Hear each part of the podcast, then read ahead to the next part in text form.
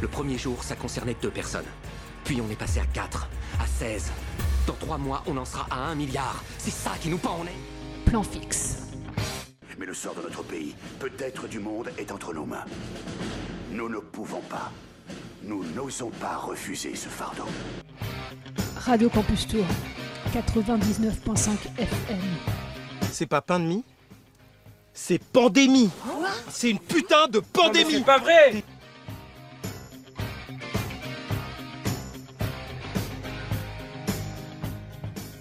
Eh ben bonjour à tous et à toutes. Euh, vous êtes à l'antenne de Radio Campus Tour euh, pour euh, cette émission Plan Fixe, deuxième émission du, de ce confinement. Vous allez bien Donc les gens autour de la table, non, parce qu'il n'y a pas de table du coup encore ce soir. Charles est en direct de son salon. Bonsoir Charles. Salut. Bonsoir. Ça va bien? Ça va très très bien. Il y a, y a Susan à ta gauche. Yes, bonsoir. Bien, et, et en haut, il y a Jean-Pierre. Bonsoir Jean-Pierre. Hello tout le monde, en direct de mon salon aussi, en mode confiné. Ouais. Confiné et en short en plus. En short. Ouais. et, Oh, en en jogging. Et, et en tongue, euh, malheureusement vous pouvez pas le voir. On tente un truc du coup ce soir là. euh, la semaine dernière, on n'avait pas testé le- l'enregistrement euh, ensemble, mais euh, là ça, ça a l'air de marcher. On, on verra, on verra le résultat. Et, euh, et bah ça fait dix jours à peu près, c'est ça de confinement. Hein, neuf jours, c'est le neuvième jour là. Dixième jour, euh, je... non dixième jour, dixième jour, c'est bien ça. J'ai perdu un jour. Donc Je dix crois. jours sans salle obscure. Dix jours du coup sans salle obscure. Plus, Vous- ça fait plus. Vous le vivez comment? Vous le vivez comment depuis pouvoir aller dans les salles de cinéma? Bah, pff, moi, c'est compliqué parce que je vous cache pas qu'hier à minuit, j'ai eu un peu peur quand je me suis réveillé en pleine crise de somnambulisme en pyjama devant les portes du studio. Donc là, c'est vrai que voilà, j'ai dû rentrer chez moi rapidement sans me faire attraper par la maréchaussée parce que j'avais pas d'attestation. mais pour autant, non, c'est c'est vrai que c'est frustrant quand même. Il y a plus grave, hein, mais euh, je pense que moi, ça fait 14 jours. Comme, comme les alcooliques anonymes, ou euh, 14e jour. ça. T'as eu Euh, un moi, badge euh, pour avoir tenu. Ouais, je crois que c'est l'étape numéro un, mais je pense qu'on en a pour un paquet de temps, hein, donc euh, Ouais, ouais. voilà. J'essaye de survivre. Moi, pour compenser, j'ouvre plus mes volets. Comme ça, je suis toujours dans une salle obscure. Voilà. Et, Ouais, je ne euh, vis que la nuit. Je ne vis que ouais, la nuit. ça. Ouais, je pense qu'on va, on va bientôt tellement être en maîtrise dans nos appartements respectifs qu'on pourra tout faire les yeux fermés, tellement on va les connaître Ah par ouais, cœur. complètement, ouais, c'est clair. Bon, mais moi, je, je, je regarde quand même beaucoup de films, hein, même peut-être plus Oui. qu'avant. Oui, mais sur un écran plus petit et de, voilà. Ah non, j'ai un écran qui est balèze, donc ça va. Ça va, Il fait pas bon 10 mètres, hein, mais. Et on, on précise que euh, nous, on est encore euh, dans la région de Tourangelle, enfin, on est même à la Tour, hein, peut le dire. Ouais. Et par, Oui. par contre, il y, en a certaines qui ont pris le maquis, hein, Ah oui. parce que Ouais, Solène, elle ne dit pas tout, elle est à la boule. Ah, les salauds. Euh, alors non, alors petite précision quand même, je suis toujours dans la région de Tours. Bon, je suis pas à Tours, mais je suis quand même dans la région de Tours. Mais t'as quand même fui. T'as quand même fui tes contrées. fui, évidemment, j'ai fui. Ah oui, comme une là, j'ai fui euh, pour, euh, pour avoir un, un petit grain de verdure. Moi, je voulais apporter une précision au sujet de. Parce qu'on on m'a prêté quand même des actes au sujet du DVD de J'accuse euh, la semaine dernière. Alors, oui, c'est vrai, j'ai acheté plein de DVD de J'accuse, mais c'était pour montrer des, monter des projets pédagogiques avec les collèges de la région afin de faire gagner un voyage à une jeune fille qui lui permettrait de rencontrer Roman Polanski. Voilà. Oh l'horreur. Alors, de quoi on va parler, Solène? Et ben de quoi, oui, de, de- c'est- oui, de quoi on va parler? De quoi tu vas parler d'ailleurs, Jean-Pierre, du coup, dans l'émission? Eh ben, alors j'ai appris, par contre, que je faisais une rediffusion d'un- d'une chronique de, de Charles il y a deux ans, parce que je vous parlais d'un documentaire sur Orson Welles que j'ai vu cette semaine sur Netflix, ainsi que le film qui est associé. Voilà. Le documentaire s'appelle Ils euh, m'aimeront quand je serai mort. Susan, Ça casse l'ambiance un peu, mais. ouais, c'est un peu ça. Ça Ouais, ça peut être. On est un peu dans le thème quand même. Hein. Ouais, ouais. Ouais, c'est vrai. qu'on- euh, Susan, je crois que tu vas nous proposer une interview ce soir. Ouais, alors euh, du coup, moi, je vais vous proposer d'abord euh, une interview euh, de Océan qu'on a faite euh, lors du festival Désir Désir au studio. Euh, bon, je vous en reparlerai euh, un petit peu euh, tout à l'heure. Et puis, euh, je vais aussi vous proposer normalement une petite chronique euh, comédie musicale parce que j'ai décidé de faire comme euh, comme Charlie et euh, d'avoir une ligne directrice dans mes prochaines chroniques. Donc, je m'attaque au genre de la comédie musicale et cette semaine, je commence par The Rocky Horror Picture Show. Voilà. Alors, on apprend du coup que Charles a une ligne directrice dans ses chroniques. Oui, voilà, bah, c'est très bien, je, je l'apprends aussi. C'est l'alcoolisme. L'alcoolisme. Il va traiter à travers différents films, je crois. non, moi, la, semaine dernière, j'avais parlé de Dark Star de John Carpenter, et ben, je continue avec. Euh, je, me refais tous les films de John Carpenter. Euh, oui, il a, une ligne directrice du coup. Oui, oui, non, mais tout à fait. Euh, ah, bah complètement. Et donc là, je vais parler. J'avais parlé de son premier film, et je vais parler d'un de ses tout derniers films, de, Ghost of Mars. Voilà. Et, pour ma part, je vous parlerai. il y a une manifestation qui n'a pas lieu cette semaine dans les salles puisqu'elles sont fermées, mais elle a lieu sur Internet. C'est la fête du court métrage je vous parlerai. Je vous j'en ai sélectionné quelques-uns euh, à, visionner gratuitement euh, chez vous. Qui a commencé hier d'ailleurs, je crois. Hein. Ouais, c'est ça, jusqu'à mardi prochain. Et, euh, et ben, on va commencer par, par les news du coup. Alors il y a une rubrique, la rubrique, la fameuse rubrique nécrologie. Voilà, c'est ça. Que la semaine dernière j'ai oublié de parler de quelqu'un. Honte à moi. Oui, oui, vraiment honte à toi. Hein. Soulayon, une, une, actrice qui a, joué, qui a interprété Lolita dans le film de Stanley Kubrick. C'était son premier film, et donc qui est morte à l'âge de 73 ans. Bon, après, elle n'a pas fait grand-chose après ce film. Enfin, elle a quand même tourné dans 26 films, mais euh, entre donc entre 70, entre euh, pardon 62 qui était l'année de, de, Lolita et 80, 1980 son dernier film, l'incroyable Alligator rien qu'au titre, ça donne pas spécialement envie, donc c'est peut-être ça qui a euh, achevé sa carrière, je sais pas. Mais bon, voilà, elle n'a pas fait une très très grande carrière euh, après, mais voilà, elle a quand même joué dans un film de Kubrick et pour ça, on se souviendra d'elle euh, tout au long de l'histoire du, cinéma.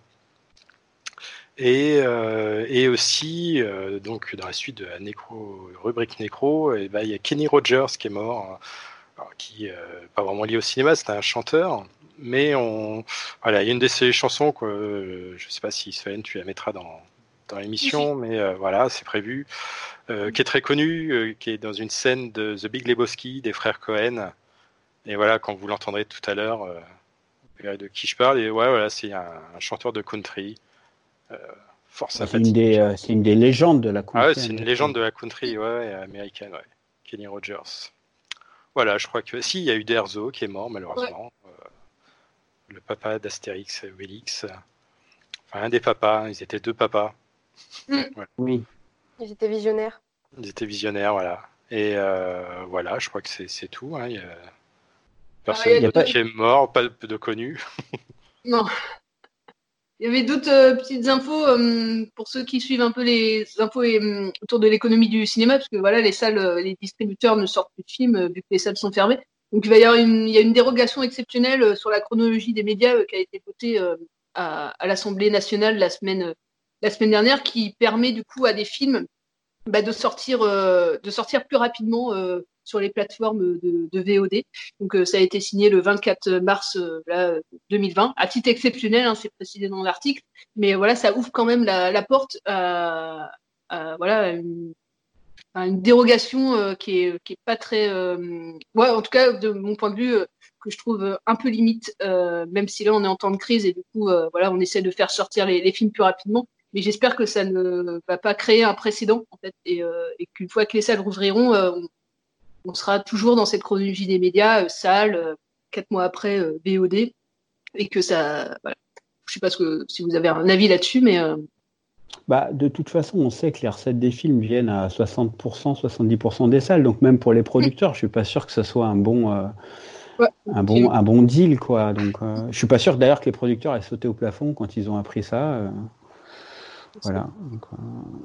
Après, pour des films plus fragiles, effectivement, ça peut être une porte d'entrée. Mais par exemple, un film comme Un fils qui était sorti avant du coup que, que les salles ferment, il avait quatre jours d'exploitation. Le film, c'est sorti par jour de fête.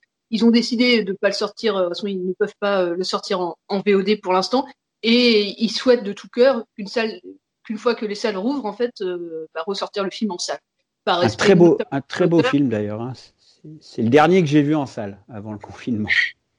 D'ailleurs, je, moi, je ne me rends pas compte du succès de la VOD. On n'en parle pas tant que ça. Et parce que c'est vrai que c'est pas très intéressant. Moi, j'ai jamais trouvé que la VOD était très intéressante. Je veux dire, les, les, les, loueurs de, de, de, DVD, etc., ont complètement disparu à l'arrivée d'Internet et tout. Mais la VOD, ouais, c'est quand même louer un film pour 24 heures. parfois y a des... 5, 5, euros, un truc comme ça, ou voire moins, mais c'est pas super intéressant pour info, il y a une plateforme, et là, en plus, pendant le confinement, euh, c'est euh, totalement. Il n'y a pas besoin d'être inscrit à la bibliothèque de Tours pour, euh, pour y avoir accès. C'est nomade.fr. On peut avoir trois films dans le mois, donc c'est des films qui sont disponibles en VOD. Donc là, par exemple, pour exemple, il y a Parasite en ce moment ou Les Misérables, pour citer que. Et euh, du coup, vous vous inscrivez, vous avez droit à trois films dans le mois, et euh, donc des films récents, mais aussi des vieux films. J'ai vu euh, du coup cette semaine un film avec Jean Gabin et Michel Morgan, peut-être des années 50. Et, et, du coup, c'est cool. ça permet gratuitement, si vous êtes affilié à la bibliothèque, de d'y avoir accès. Et là, pendant le confinement, gratuitement, même si vous n'êtes pas abonné à la bibliothèque.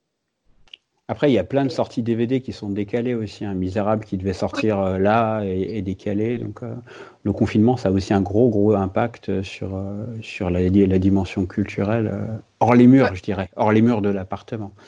Vous avez vu comment on prend plaisir à se retrouver là Ça fait 10 minutes qu'on parle.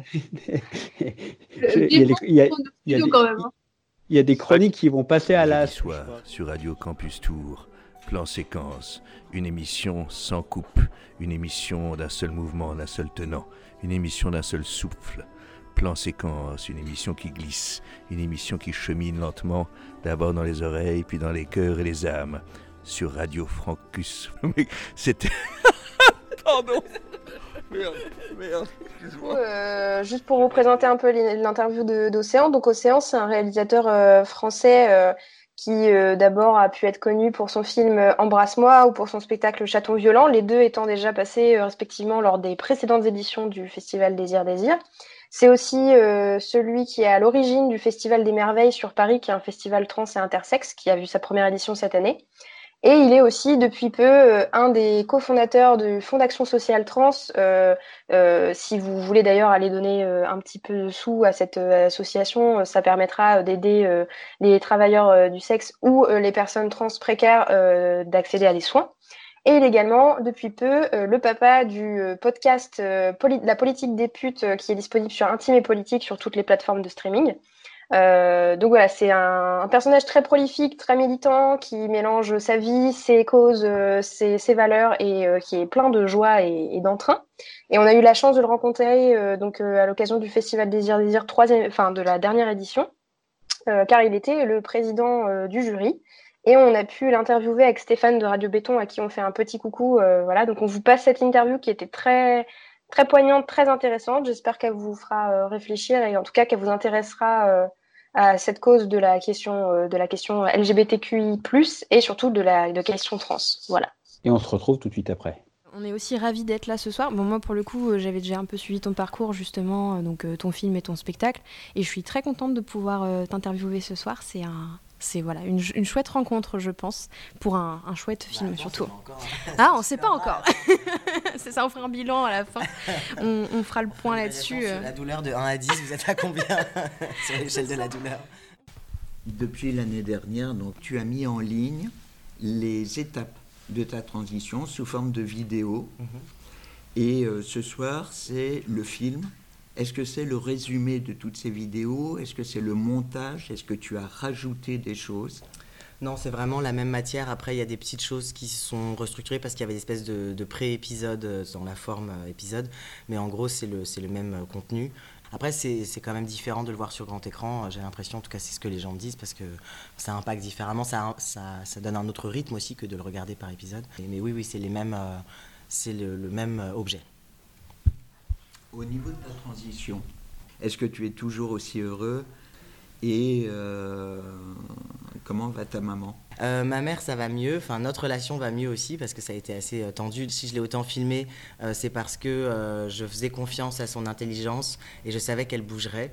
Après, j'avoue que je, nourrissais l'espoir qu'elle bouge plus vite et qu'on ait une espèce de scène finale où elle me dit Océan, tu es mon fils, avec de la musique d'orchestre. Et que. ouais, tu vois. Euh, et on pleure et tout. Pas du tout, on s'engueule comme du poisson pourri.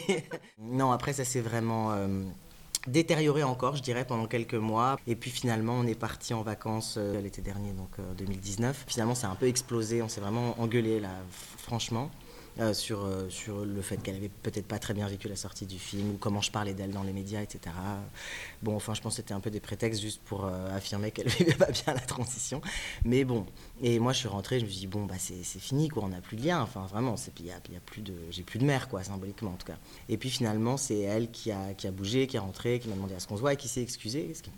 Elle m'a expliqué que c'est qu'en fait, comme elle sentait que c'était tellement important pour moi, que j'arrête pas de lui répéter que c'était important pour moi qu'elle me genre correctement, qu'elle m'appelle Océan, elle avait trouvé un espèce de truc euh, psychique qui était de euh, se dire que c'était une autre personne. Donc en effet, du coup, quand j'arrivais chez elle, elle me disait bonjour Océan, et moi j'étais bonjour madame. J'ai l'impression d'être le plombier ou le voisin du deuxième. Et c'était hyper bizarre, mais le fait d'en parler, ça a permis de, se dire les choses, et moi ça m'a touché aussi de voir qu'elle faisait un effort, même s'il était maladroit. Et donc on a pu vraiment se retrouver à partir de ce moment-là, et même on a presque une meilleure relation qu'avant parce qu'on a traversé cette, cette étape ensemble. Et bon, maintenant ça va en tout cas. on a recommencé à s'engueuler sur d'autres sujets. a priori, elle avait un cap à passer, puisqu'à un moment, elle te dit Tu n'es plus ma fille. Elle dit euh, Tu seras jamais mon fils. Ce qui était assez violent, on peut le dire. Et ça, oui, elle a passé ce cap-là, oui, maintenant. J'aurais deux petites questions. Euh, la première, par rapport à ce film et à ta transition, comment ça s'est articulé? Est-ce que euh, ta transition a été l'occasion de te dire il faut que j'en fasse quelque chose, ça fait partie de mon processus? Ou est-ce que tu t'es dit bah, ça serait peut-être bien qu'il y ait des choses qui soient vécues de l'intérieur? Donc pourquoi pas euh, utiliser ça comme un sujet de création? Euh, Au départ, je voulais écrire une fiction, euh, qui était une fiction, une espèce de comédie, enfin drame comédie, sur le thème de la parentalité trans avec mm. un, couple. Parce que je trouvais que c'était un peu ça le sujet, enfin vraiment intéressant aujourd'hui. Parce que même quand on voit les résistances de la manif pour tous ou voilà, de nos opposants, c'est vraiment à cet endroit-là qui pète les plombs. Quoi. Et en fait, tout le monde m'a regardé avec des yeux ronds. Je sentis que vraiment les les prods n'étaient pas du tout euh, prêts. Et du coup, ils m'ont tous un peu encouragé. Plusieurs prods que j'ai vus m'ont dit Mais tu veux pas déjà faire un documentaire? Et du coup, j'ai regardé ce qui avait été fait sur les personnes trans en France. Et je me suis rendu compte que c'était toujours des films faits par des personnes cisgenres, ce qui pour moi est un problème, parce que je pense que c'est vraiment les concernés qui doivent s'emparer de leur sujet de manière générale.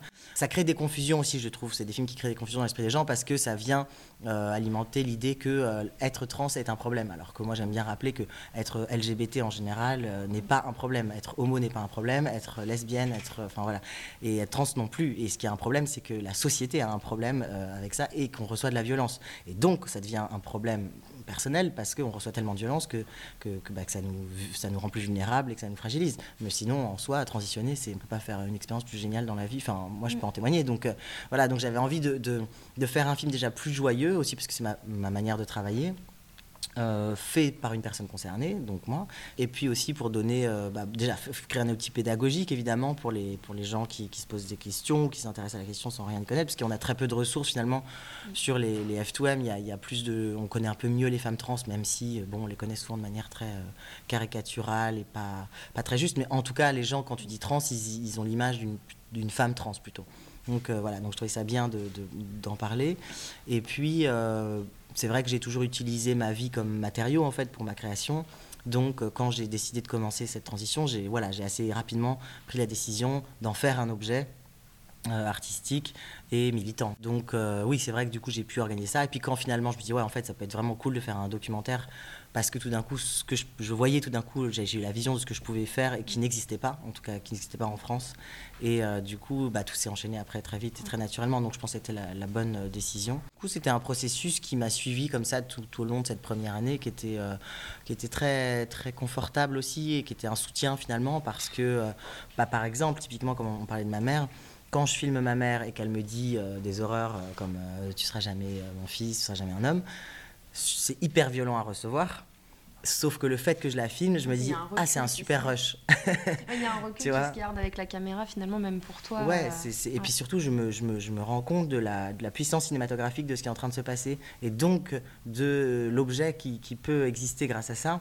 Et ça me fait comme une armure, une petite protection, tu vois. C'est-à-dire qu'au lieu de me prendre juste cette violence-là et comme un truc hyper, euh, enfin, tu vois, qui est douloureux, et eh ben, il y, y, a quelque chose de positif qui en, qui en ressort. Et justement, par rapport à la prod, tu commencé, du coup, euh, c'est France Télévisions qui t'a aidé pour le, documentaire et qui l'a produit, je suppose, et puis qui l'a diffusé. Voilà, comment ça s'est passé ce, processus-là avec la, production? Alors, j'ai d'abord été voir un producteur à qui j'avais envoyé le projet de fiction, enfin fiction doc, qui lui m'a encouragé à aller vers une forme documentaire quand je l'ai retravaillé, il m'a dit Mais tu sais, nous, on vient de faire un projet avec France TV Slash, ils font du 10 x 10, ça pourrait carrément les brancher. Enfin, tu vois, ils, connaissaient justement ces, interlocuteurs-là, ils avaient une bonne expérience ensemble. Donc, il, m'a dit En plus, ça peut aller très vite parce que là, il y a une urgence, tu vois, vu que tu vas commencer, euh, j'allais commencer la, testo, euh, genre dans, dans 3-4 mois. Enfin, il fallait vraiment financer très vite. Et en effet, le rendez-vous s'est fait vite. Ils ont tout de suite été emballés. Ils ont quasiment tout de suite dit oui. Enfin, ils m'ont demandé d'écrire un peu, euh, ce qui était très drôle, d'écrire euh, mon futur que je ne connaissais pas. D'ailleurs, je pense qu'un jour, ça sera drôle que je ressorte ce que j'avais écrit et qui n'a rien à voir avec ce qui s'est passé finalement et ce qu'on a filmé, parce que j'étais pas devin. Le réel, comme d'habitude, a été plus fort que ce qu'on peut imaginer du réel. C'est des financements assez faciles aussi parce que c'est pas très cher. Enfin, on a mélangé un dispositif de, de caméra et d'iPhone, donc j'avais en gros 3-4 jours de tournage par mois avec une équipe. Et le reste du temps, j'avais un iPhone dit iPhone de tournage que j'avais toujours sur moi en plus de mon iPhone. Mais au final, je trouve que tous ces, tous ces dispositifs-là euh, de, caméra euh, fonctionnent très bien ensemble et puis qu'il y a une homogénéité quand même finalement d'image aussi. Et moi, j'avais au départ l'idée de faire un film différent parce que je savais que, le, enfin, a priori, je me disais le rythme du long métrage n'est pas le même et ça serait intéressant d'avoir un film qui peut plus prendre son temps sur certains aspects. Et donc, j'avais très envie de faire un film euh, avec des rushs communs, mais pas forcément tous, enfin, tu vois, où je puisse justement passer plus de temps sur certaines choses et en, en virer d'autres mais euh, on n'a pas trouvé. Enfin, on a vu les distributrices avec qui j'ai travaillé sur euh, Embrasse-moi. Ils ont dit ouais, c'est un peu chaud de sortir un film. S'il y a un film, un autre film gratuit en ligne avec des rushs communs, enfin, à mon avis, ça va être compliqué à, sortir. C'était un peu un hasard. On a vu le film en bout à bout. On l'a projeté dans une salle de cinéma à Paris la veille de la sortie euh, en ligne. Et en fait, en le voyant comme ça d'une traite, on se dit mais ça marche hyper bien en fait ça marche hyper bien. Enfin, on s'ennuie pas, c'est rythmé. Et finalement, ce rythme d'épisodes qui deviennent des chapitres fonctionne très bien et a tout à fait sa place euh, aussi en salle parce que tout d'un coup, ça peut toucher d'autres gens et surtout, moi, me permettre d'aller euh, à la rencontre du public, euh, voilà, comme je le fais en ce moment dans toute la France. et donc aussi de combler aussi ce, désir militant que j'ai d'aller parler aux gens. Là, je m'adresse au président du festival, président d'honneur. Dans ton édito, tu écris au tout début C'est avec une immense joie que je participe au festival Désir Désir à Tours cette année. En ce moment, sur les routes de France pour présenter mon documentaire, je constate à quel point les associations d'autosupport trans, les festivals queer, les militants LGBTQI, toutes les personnes qui donnent de la visibilité à nos vécus dans chaque région réalisent un travail colossal souvent bénévole, et d'une nécessité absolue au bien-être et parfois même à la survie psychique et physique sur tout le territoire des membres de nos communautés. Tu as initié euh, un festival trans cette année qui a bien marché. Il y a véritablement une nécessité très très forte par rapport à la population trans de cette visibilité absolument euh, indissociable du point de vue sociétal. Oui, oui, il y, a un besoin de visibilité énorme. Les gens sont encore très, vraiment, ils, sont très à l'ouest en fait hein, sur les questions trans. Et euh, les personnes trans que je rencontre euh, chaque soir, euh, chaque fois que je vais dans une ville, je discute avec les, gens qui viennent me voir aussi à la fin ou qui témoignent pendant la, rencontre. Et c'est souvent des témoignages assez, assez, assez pénibles à entendre en fait, parce que la transphobie, elle elle tue. Enfin, je veux dire, elle tue vraiment et elle tue encore aujourd'hui. Hier soir, j'étais à Lille. Euh, j'ai, euh, enfin, voilà, il y a un gamin qui se fait euh, harceler par un mec. tu vois, il est en prépa, enfin, il est en Sciences Po et il se fait harceler par un mec. Il menace de viol tous les jours. Lui, il dort plus la nuit. voilà, ses parents lui ont coupé les vifs parce qu'il a fait sa transition. Enfin, tu sais, t'es là genre, mais vous êtes sérieux Enfin, et donc il doit, il a tout l'argent qu'il a mis de côté. Il a, pour sa mastectomie et tout, il a dû tout claquer pour payer son école. Il, il peut même pas bouffer tous les jours. Enfin, je veux dire, c'est ça être trans. Là, encore tout à l'heure, en, en arrivant, j'ai reçu un témoignage d'un un gamin dans un collège, et c'est une prof euh, qui m'a écrit en disant on ne sait plus quoi faire, il est, voilà, tout le monde est OK pour l'appeler par son, nouveau prénom, tout le monde est OK pour le reconnaître, euh, les pions, les profs, tout le monde, mais il y a la directrice qui refuse, qui a, fait des menaces à tout le monde en disant je vous interdis de l'appeler comme ça, il n'a pas, elle n'a pas le droit Donc le gamin, il est à sa troisième tentative de suicide, il a déjà été hospitalisé. Enfin, dire, quand je dis que euh, la souffrance, elle vient pas du fait d'être trans, mais de l'extérieur, c'est un exemple euh, parfait. Enfin, je veux dire, malheureusement, c'est-à-dire que au lieu de foutre la paix aux, gamins et de les laisser faire leur vie, euh, ils se bouffent de la violence comme ça, mais qui est vraiment systémique. C'est pas pareil quand tu quand tu rencontres les personnes et que et que tu reçois ces témoignages-là comme ça en, pleine gueule. Tu dis ben oui, il faut il faut absolument être visible, dialoguer, que enfin il y a une urgence parce que si on fait rien, ben c'est des gamins qui, sont, qui sont brisés, et des gamins et des adultes aussi, parce que ça peut arriver euh, dans le monde du travail. Il y a des jeunes qui, me disent Ouais, été voir le seul euh, psy dans ma région, euh, et il m'a dit Il faut que cette lubie te passe. Enfin. Non, mais tu vois, c'est des gens qui se foutent en l'air en fait. Le taux de suicide chez les jeunes trans, il est 7 fois plus élevé que chez, que chez les autres jeunes. Donc c'est pas anodin, c'est pas pour rien. Et c'est pas parce qu'ils sont trans, c'est parce que la société est transphobe, encore une fois. Donc évidemment que chaque assaut d'autosupport, chaque assaut qui va vraiment militer, et c'est pas forcément les assauts LGBT qui parfois font vraiment juste un peu de genre oui, oui, ils disent LGBT, mais le T tu le cherches, et c'est des assauts où il y a que euh, des personnes cisgenres, généralement blanches. Enfin, moi aussi, je me coltine de m'engueuler aussi parfois avec les festivals où je vais où euh, il des- c'est pas du tout inclusif où euh, ils sont entre eux où euh, il n'y a pas de trans et donc du coup moi je deviens un peu le, le token tu vois où genre euh, ah bah si si regardez on a fait océan donc j'y vais mais je l'ai pourri en fait parce que je veux pas moi servir le- je veux pas être leur excuse que si si ils sont intéressés à la transidentité alors que juste parce qu'ils m'ont invité moi quoi.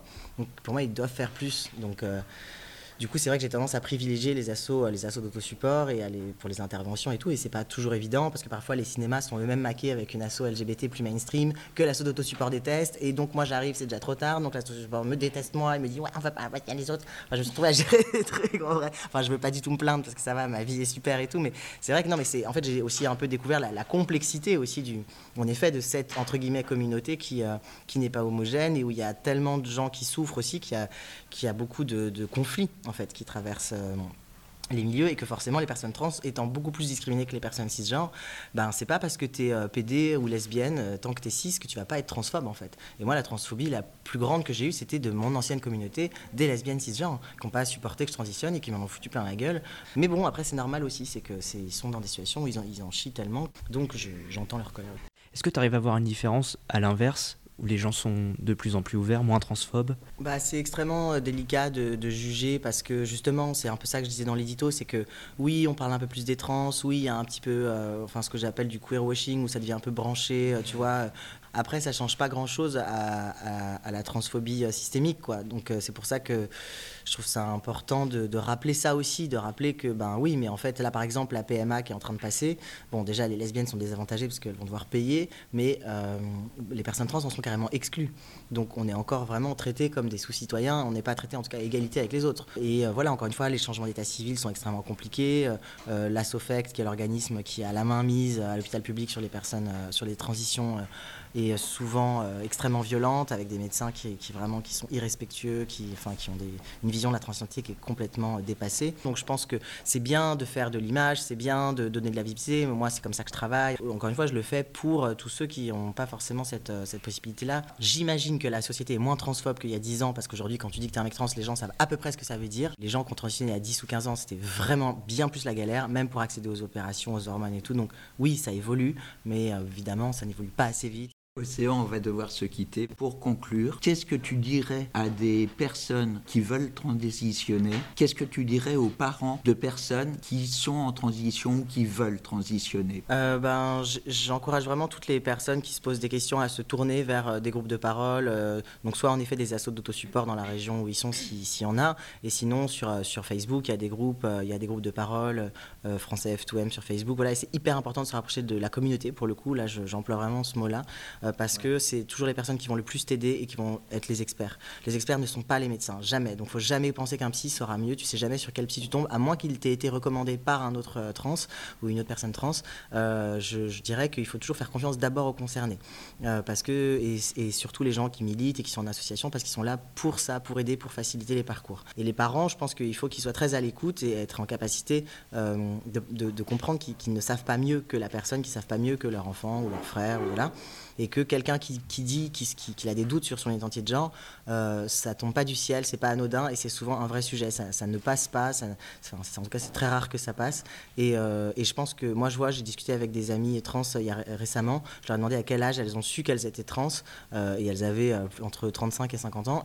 Et, encore les réponses étaient entre euh, 3 ans et 12 ans. Donc tu vois, enfin je veux dire, moi j'ai peut-être mis 40 ans, mais il y a aussi des gens qui à 5 ans savent qu'ils sont trans et en fait c'est irréversible. Donc je pense que les- les parents, il faut qu'ils ils accompagnent leurs enfants, qui comprennent ce que c'est que le privilège cis, c'est-à-dire justement d'être cisgenre, c'est fait que bah, socialement c'est beaucoup plus facile et que c'est jamais toi qui souffres le plus. Moi c'est un peu ça que je dis parce que j'ai beaucoup de, parents, notamment de mères, qui viennent me voir en disant ouais mais c'est dur pour moi, moi j'ai pas choisi, je dois le dire à tout le monde. Ok, ok c'est dur, mais c'est moins dur pour toi que pour ton enfant, donc tu dois prendre sur toi et tu dois, et tu dois faire un effort, tu dois l'accompagner et tu dois pas le laisser tomber parce qu'il va s'en prendre déjà suffisamment plein la gueule. Donc euh, toi tu dois juste le soutenir parce que c'est pas évident encore aujourd'hui d'être trans dans notre société. Donc tu dois mettre de côté ta souffrance, aller en parler si tu veux avec tes amis ou avec ton psy ou avec qui tu veux, mais quand tu es avec ton enfant, tu dois juste être là pour le soutenir.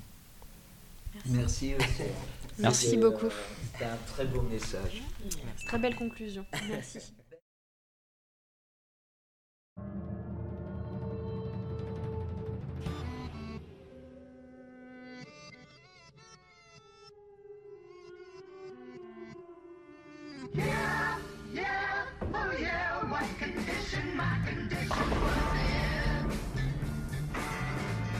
woke up this morning with the sun down, shining in. I found my mind in a brown paper bag, but then I tripped on a cloud and fell eight miles high. I tore my mind on a jagged sky. I just dropped in to see what condition my condition was in. Yeah, yeah, oh yeah, what condition my condition was in.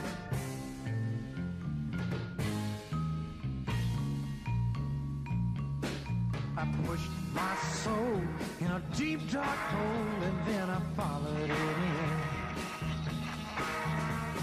I watched myself crawling out as I was crawling in.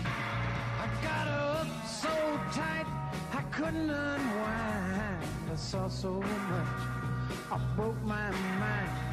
I just dropped in to see what condition my condition was in.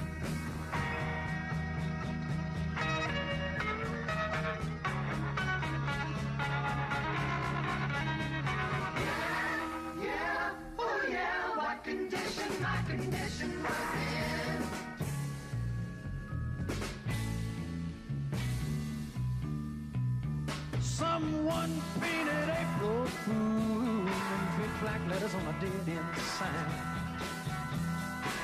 I had my foot on the gas as I left the road and blew out my mind.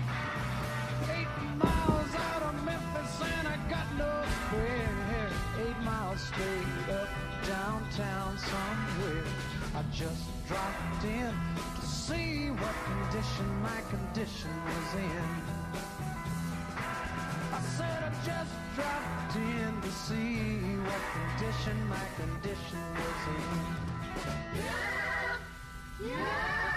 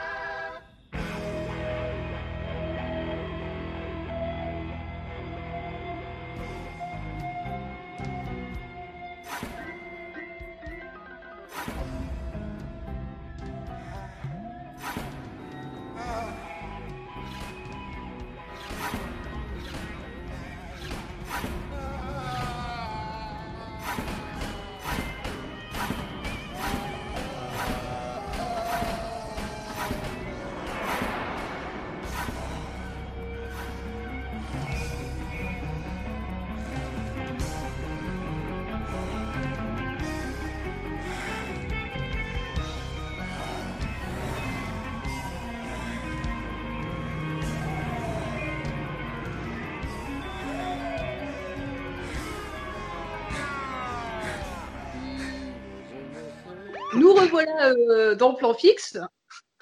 Et puis écoutez euh, l'interview euh, réalisée par euh, Susan, euh, Et Stéphane Bastien, et j'ai obligé de le préciser, oui, Bastien, euh, notre ancien président, qui avait Ouais. du cœur dans cette interview.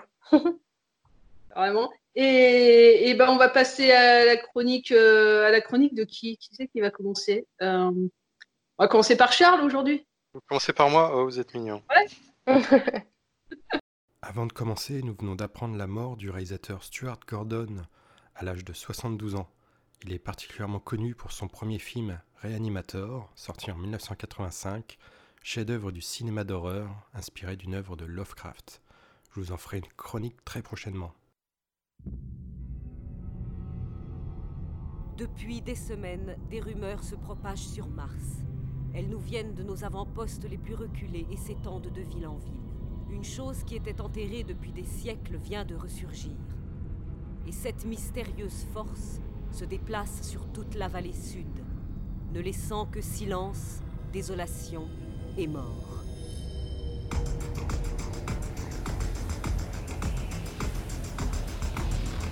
La semaine dernière, je vous avais emmené au fin fond de la galaxie à bord du Dark Star de John Carpenter. Depuis, nous sommes revenus dans notre système solaire, pas encore sur Terre. Voici sur la planète rouge, poursuivis par une armée de fantômes sanguinaires.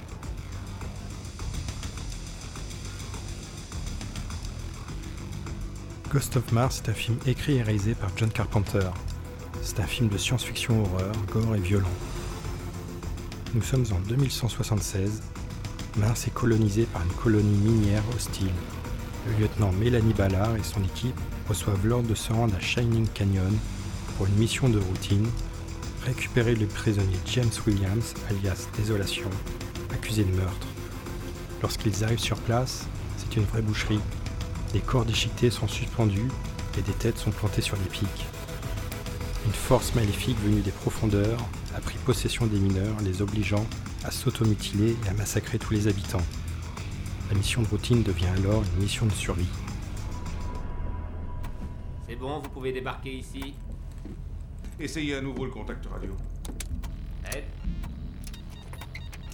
Ed, tu nous reçois? Au casting dans le rôle de Mélanie Ballard, Natasha Henstridge, qu'on avait découvert en 1995 dans La Mutante, un film lui aussi au programme de mes chroniques à venir. Également au casting Jason Statham, qu'on ne présente plus, et Ice Cube, qu'on avait vu dans Les Rois du désert, Anaconda et autres. Nous retrouvons aussi Pam Grier, célèbre actrice de la Blue Exploitation dans les années 70 avec Foxy Brown ou encore Coffee, la panthère noire de Harlem, et même Jackie Brown de Tarantino. Un casting parfait donc pour ce bijou du cinéma d'horreur. Sorti en 2001, Ghost of Mars est pour moi le dernier film de John Carpenter. Il n'a depuis réalisé qu'un seul film, The Ward, en 2010, mais qui est loin d'être représentatif du style et du talent de Carpenter. Je viens d'avoir le cartel. Ils craignent que cette rumeur ne nous échappe et ils ont décidé de faire une déclaration dans deux heures. Ghost of Mars est un film spectaculaire. Si certains effets spéciaux ont peut-être un peu vieilli, les maquillages des corps mutilés et scarifiés des mineurs possédés sont remarquables. Ghost of Mars est aussi un film féministe. Tous les personnages féminins sont des leaders ou des personnages forts qui dominent les personnages masculins. Le lieutenant Mélanie Ballard ne se laissera jamais impressionner par les remarques sexistes à répétition de Jason Statham. Procès, bande d'enfoirés Et bien sûr, la musique du film est signée John Carpenter lui-même, avec une note un peu plus métal que d'habitude. Ghost of Mars est un film furieux, violent, bruyant, gore et décomplexé. Le film est disponible en Blu-ray avec pas mal de bonus sympas. Un film indispensable dans votre vidéothèque.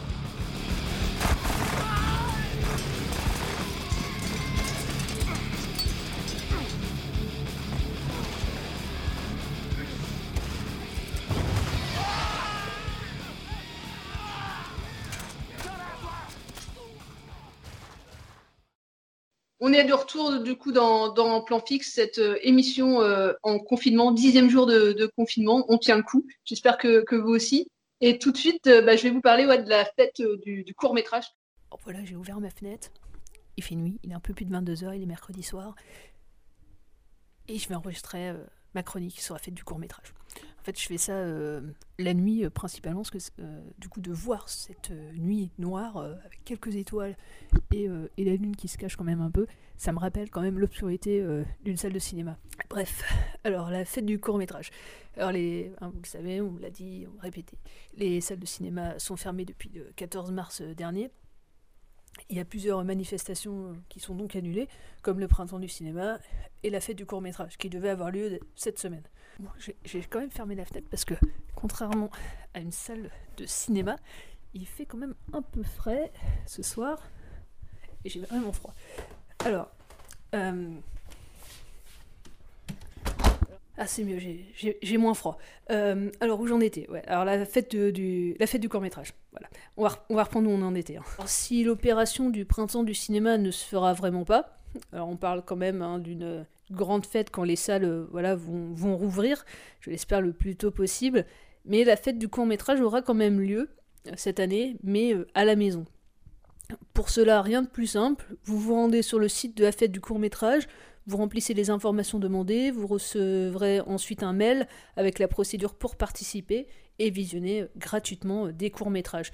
Alors sur la plateforme voilà, où euh, vous serez, euh, vous pourrez retrouver plusieurs euh, thématiques. J'en ai sélectionné quelques-unes. Il y en a une qui s'appelle Rions un peu, où voilà, vous avez tout un panel de courts métrages notamment euh, le très court métrage Le Troquet avec euh, Jonathan Cohen qui vaut le détour. C'est un court métrage où un homme cherche désespérément l'endroit où il se sentira comme chez lui pour euh, boire son café le, matin. Et oui, comme ça, si vous voulez re- revoir un peu l'ambiance d'un café en ce moment, bah, c'est pas si mal.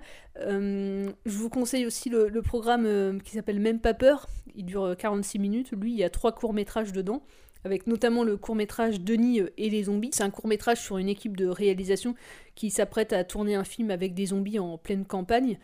Alors c'est pas euh, un, chef-d'œuvre du, court-métrage, il se regarde, hein, vous vous ennuyez pas. euh, Il y a voilà, une, une mise en abîme d'un- tournage. Et puis il y a un acteur, moi que j'aime beaucoup, qui s'appelle Esteban. Voilà, vous avez peut-être vu Esteban dans d'autres films. je pense notamment voilà dernièrement à, Selfie, voilà où il avait un où il avait un rôle. Il joue aussi dans la dans la délicatesse, la fille du, du 14 juillet. Et puis euh, c'est euh, le chanteur euh, de des Knife New Beaters. Euh, voilà, je me suis toujours pas amélioré en anglais euh, avec ce confinement. Peut-être affaire à suivre. Euh, bref, Esteban, euh, voilà, si vous connaissez pas, ça, donne un peu ça en musique.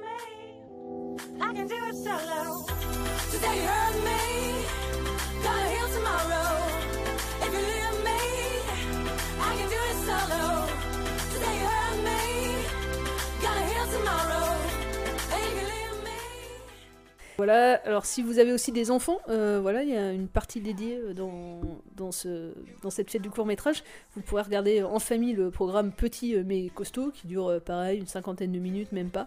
Euh, donc voilà, avec des courts métrages assez chouettes, euh, notamment euh, La Luge et le Dragon, La Loi du plus fort euh, d'Arnaud Desmonques, qui est un, grand réalisateur voilà, de, de films d'animation pour le, pour le jeune public, un auteur aussi euh, de livres pour, le, pour les enfants.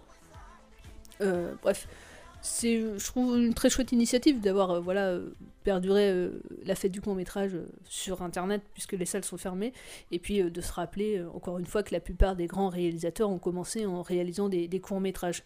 Alors, vu que c'était la fête du court métrage, en fait, je me suis dit, ça peut être le moment de, vous parler d'un de mes courts-métrages préférés, euh, qui est disponible aussi sur Internet, et hum, voilà, d'un film de Maurice Piala qui s'appelle L'amour existe, euh, un film de 1960, un, long poème d'une vingtaine de minutes, un hommage à la banlieue. Alors c'est mélancolique, et même si l'époque et le moment que nous vivons seraient plutôt à chercher des envies d'ailleurs, de rire et de grands espaces, euh, et bah c'est un film moi que je vous conseille, un film un peu comme un film historique. Et euh, parce que euh, c'est un film en noir et blanc, ça parle d'une époque euh, révolue, et, mais en, fait pas tant que ça, non. Si vous avez lu par exemple Voyage au bout de la nuit de Céline, il y a cette description de banlieue, et, en fait quand on voit l'amour existe, il y a, un, peu de cette description-là que, que Céline retranscrivait dans son, dans son film. Et euh, ça parle des banlieues pavillonnaires, de la vie aussi, du désenchantement, de la lutte des classes, du mépris que les classes bourgeoises avaient, ont vis-à-vis de ces territoires.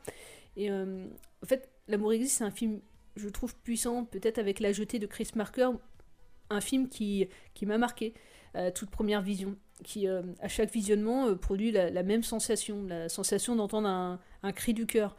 Euh, Il y a la musique de Georges Delerue euh, qui est vraiment magnifique, ample, lyrique, qui emporte dans ce flot d'émotions que Maurice Piala veut nous transmettre. Et pour moi, ça marche complètement. Sur ces, du coup, il y a des, comme je vous ai dit, des images en noir et blanc de la banlieue. Il y a aussi ce commentaire qui est précis, mesuré, posé, euh, et en même temps, ouais, poétique. Donc cette voix, elle est dite par Jean-Loup Reynolds. Qui était aussi euh, acteur, qui a joué euh, notamment dans La vérité d'Henri-Georges Clouzot, qui est passé sur Arte euh, cette semaine, que ouais, je vous, avec Brigitte Bardot, je vous conseille de, voir si vous ne l'avez pas vu. Voilà, c'est un court métrage qui, de mon point de vue en tout cas, est assez majeur dans l'histoire du cinéma français. Dispo sur, sur YouTube notamment. Alors vraiment, prenez, ça prend 20 minutes, prenez 20 minutes de votre temps, vous ne serez pas déçus du, du voyage. Et en parlant de voyage, on termine sur quelques paroles de L'amour existe pour vous donner un petit peu l'atmosphère du film et on se retrouve tout de suite dans les studios, enfin dans les studios de notre salon, c'est mieux.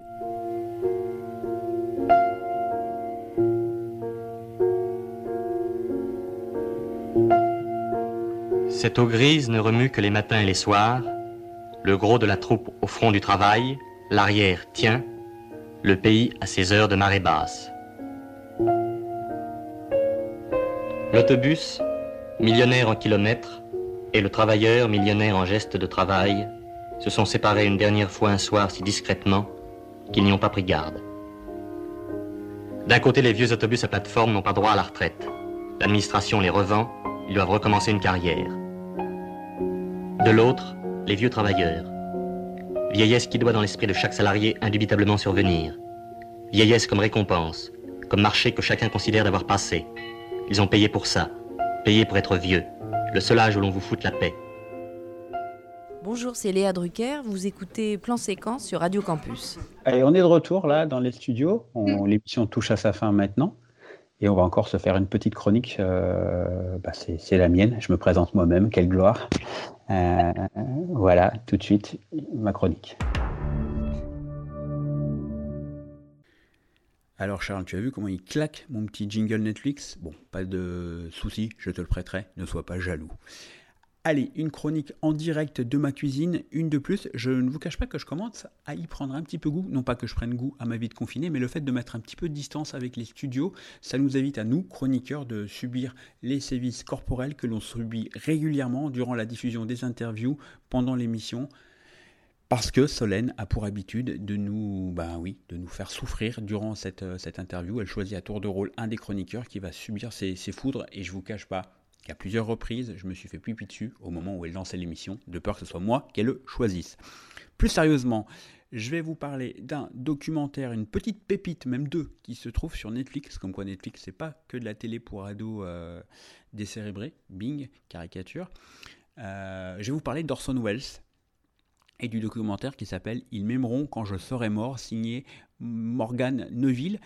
Alors c'est un documentaire qui est centré sur le tournage du dernier film The Other Side of the Wind de Orson Welles.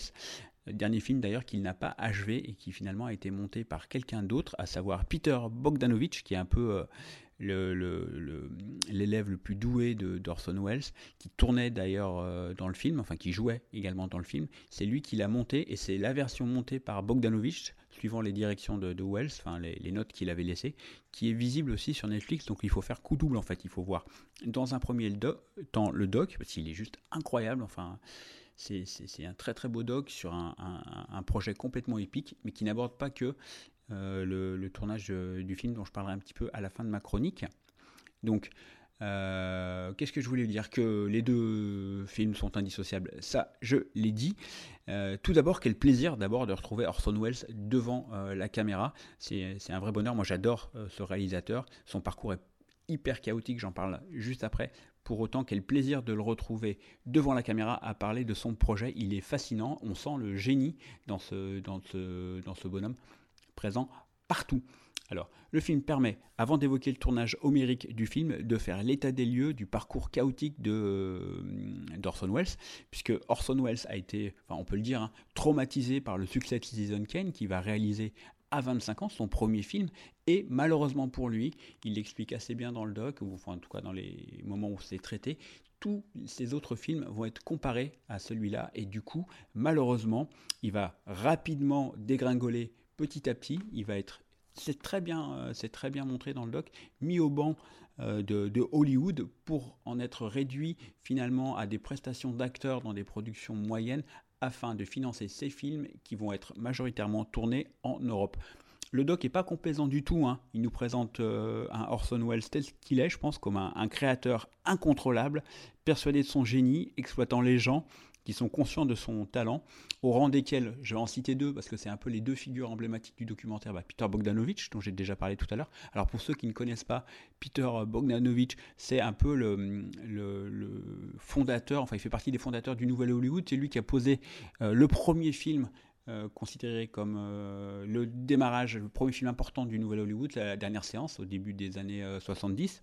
Donc Peter Bogdanovich, qui était vraiment un garçon fasciné par Orson Welles, c'était son mentor. Ils ont eu une relation très fusionnelle, puis qui s'est dégradée. Enfin, c'est très bien montré dans le, euh, le documentaire, donc je veux pas, je veux pas spoiler.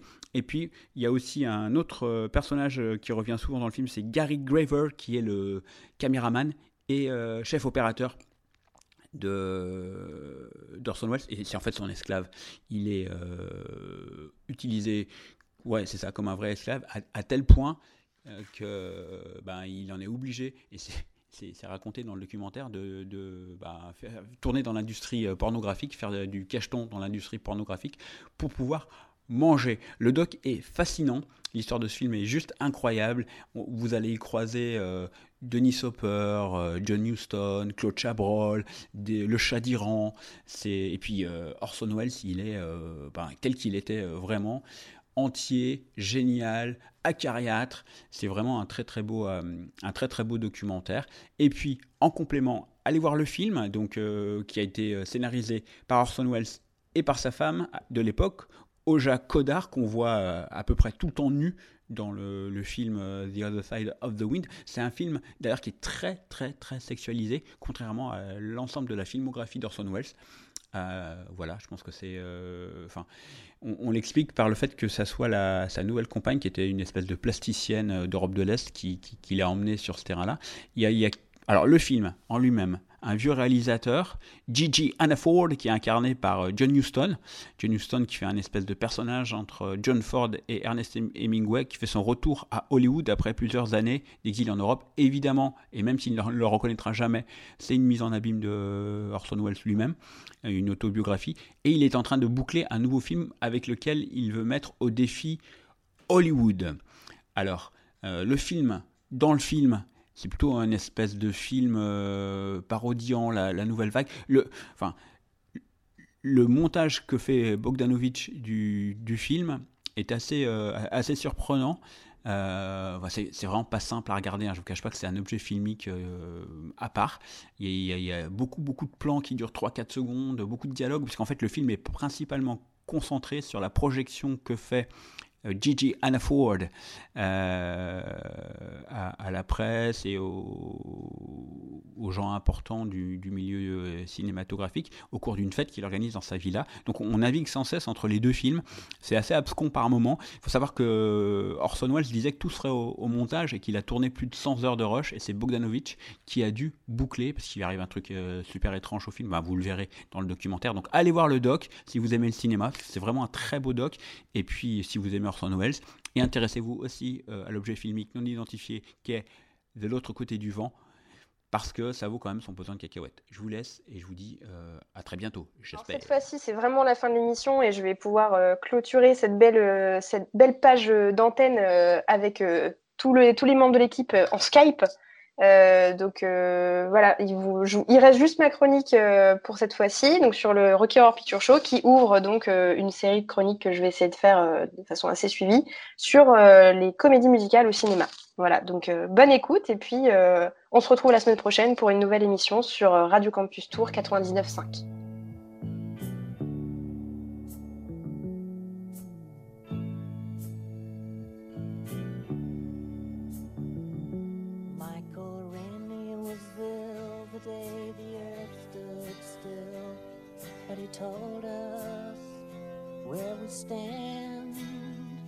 d'orage, la voiture de Janet et Brad, un couple coincé qui vient de se fiancer, tombe en panne.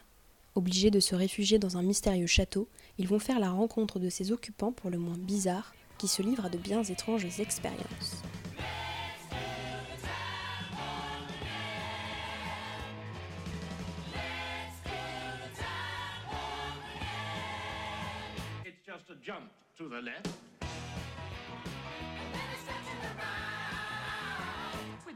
Le Rocky Horror Picture Show est un véritable ovni.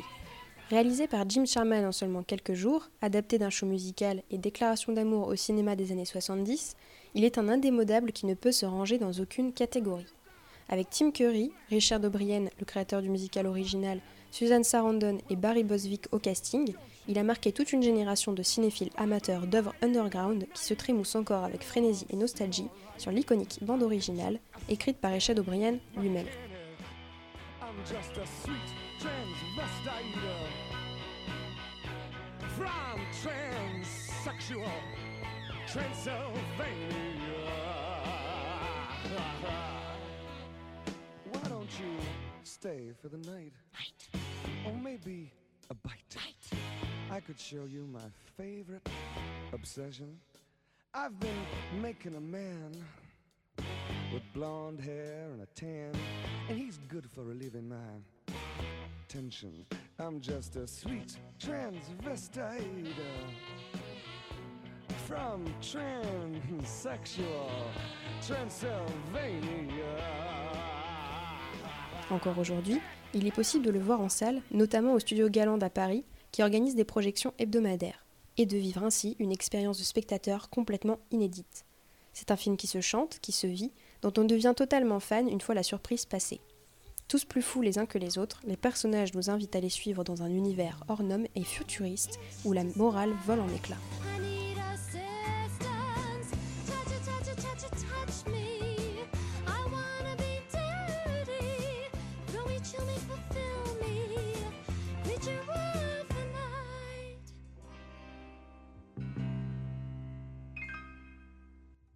Tourné en 1975, ce film est l'occasion d'une plongée dans l'univers queer alors en essor, savant mélange d'une liberté sexuelle et de mœurs assumées, d'androgynie et de drague. Une fois entré au cœur de ce château, seul décor du film, les frontières se brouillent littéralement entre rêve et réalité, entre les genres, entre terre et univers, entre grandiloquence et sensibilité, entre présent et futur.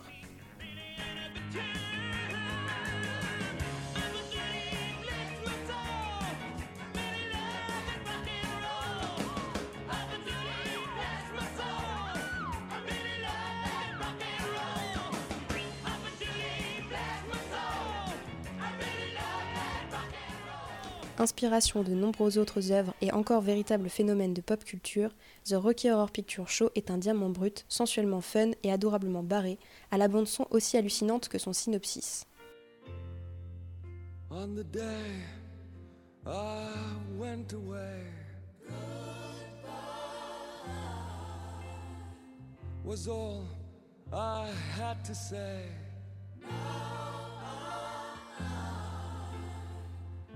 Si vous n'avez pas encore eu l'occasion de découvrir ce bijou de cinéma et de spectacle, je vous conseille de le visionner deux fois.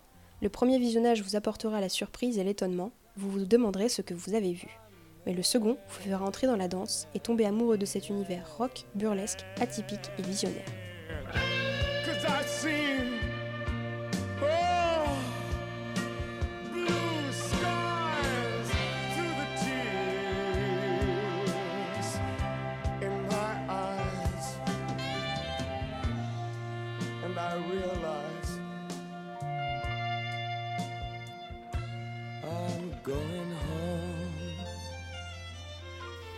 Sur ce, je vous retrouve la semaine prochaine pour une nouvelle chronique sur un film musical, en continuant cette petite euh, chronologie et cette découverte de l'univers de la comédie musicale.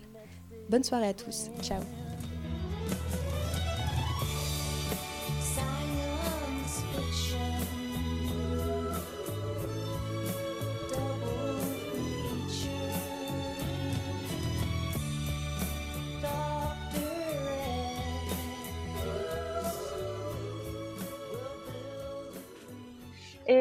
15 anniversaire.